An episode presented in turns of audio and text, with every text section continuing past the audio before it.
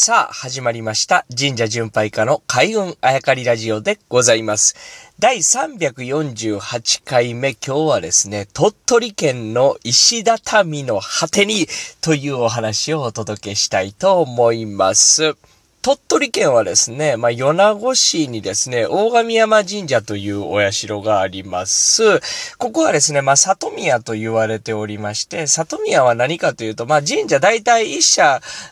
で何々神社というところがあるんですけれども、たまに奥、奥宮とかね、奥社とかね、言ったりするんですが、そういった場合は、まあ、海の向こうとか、山の上とかに、えー、奥宮があったりとかするんですね、奥社。もしくはそっちが本社ってっていう時もありますね。それはなぜかっていうと、山の上、海の向こうに神社があっては、やっぱり参拝できない人が多いということで、えー、人里にですね、もう一つ神社を作って、同じ神様に宿ってもらってですね、どっち参拝しても、どっちに参拝したのも一緒ですよ、ということにするんですね。まあ、この米子市に里宮の方があるんです。ということはですよ、奥宮の方はですね、えー、参拝しにくいところにあるということになります。この奥宮どこにありますかというと、大山にあるんですね。まあ大山、大きい山と書いて大山。まあ一度は聞いたことあると思うんですが、まあ鳥取県でね、えー、一番大きい山と言われておりまして、えー、この上に奥宮があると。えー、じゃあ参拝させていただこうということですね。まあ途中まで、え車で行けるんですけれども、うん、記憶にありますけどね、車に行けるとこまでも結構な坂道やったって、一本道やったんですけど、坂道やったなというイメージがありますね。そこに車を置いてですね、さあとし、えー、登り始めるわけでございます。で、ここにですね、石畳がございまして、参道がもう始まってるんですけれどもね、石畳がありまして、で、それをとことこと行くわけです。ね、今でこそね、下駄でいろんなとこ行かせていただいて、岩山も下駄で登りますなんて言ってますけど、当時、まあ、地べたでね、えー、下駄はよく履いてましたけれども、石畳、しかも坂道、山道、石畳の道を登るというのは多分この時が初めてだったんじゃないかなと思いますね。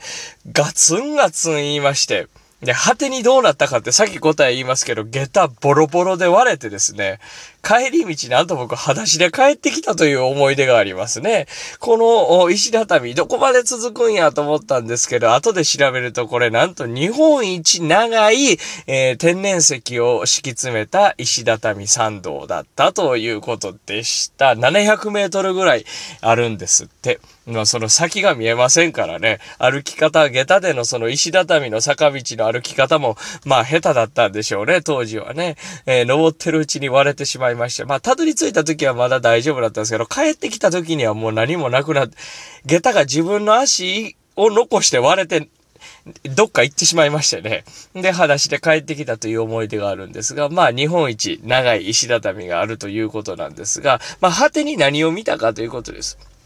まあ、下駄割れてね、裸足で帰ってきたというのがまあ一つの果てなんですけれども、それはまあ帰りのことでございまして、登っていくとですね、まあ緑が深くなっていきますね。石畳の雰囲気もね、ちょっとこう濡れているような雰囲気も醸し出してね、湿度の高い、えー、季節だったなという記憶をしておりますが、登り切るとですね、もう登り切る寸前ぐらいにめちゃくちゃ大きい建物が見えてくるんですね。このお社、またこのお社の大きさも、まあ、拝殿。拝殿の大きさも日本最大級と言われておりまして、何がって横に長いです。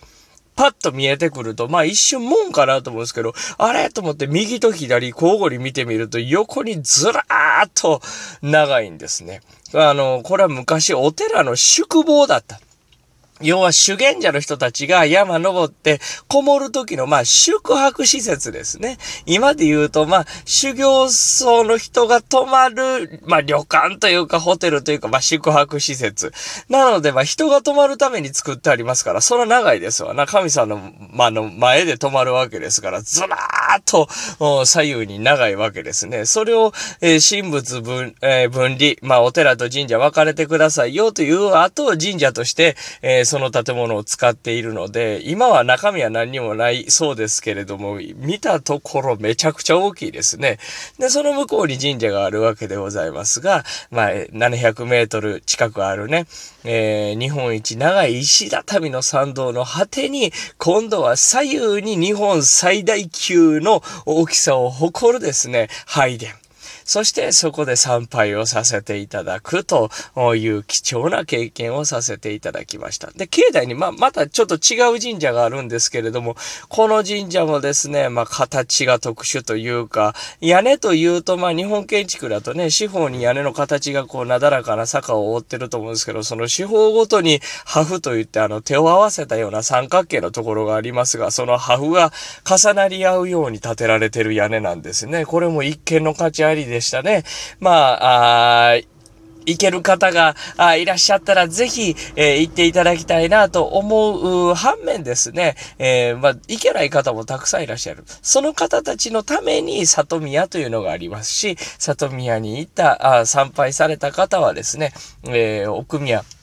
奥の、その山の上の神社とね、同じ、えー、ことになる、さ、同じ参拝したことになるということですから、どちらに行ってもいいですし、はたまた行けなかったらどうなんやと、家からこのね、えー、僕の話を聞いていただいて行った気になっただけできっとご利益あると思うんですが、まあなんせ行ける方あればね、えー、これが佐々木の下駄がボロボロになった石畳か、とね、えー、見ていただいて、登っていただいて、日本最大級のその拝殿をですね、ぜひ、えーえー、体感していただきたいなと思います。まあ何やともあれ、えー、登り切った時のその石畳の果てにはそれを見たんですけれども、今度下りが大変でしたね。ボロボロになりまして、最後はもう下駄の面積がちっちゃ、割れ、割れてちっちゃくなって、えー、足の方が大きくなってしまいましたのでね、えー、ついには脱いで、裸足で帰ってきた、えー、そんな石、畳の果てがございました。え、大神山神社、ぜひ、え、参拝していただいただきたいものでございます。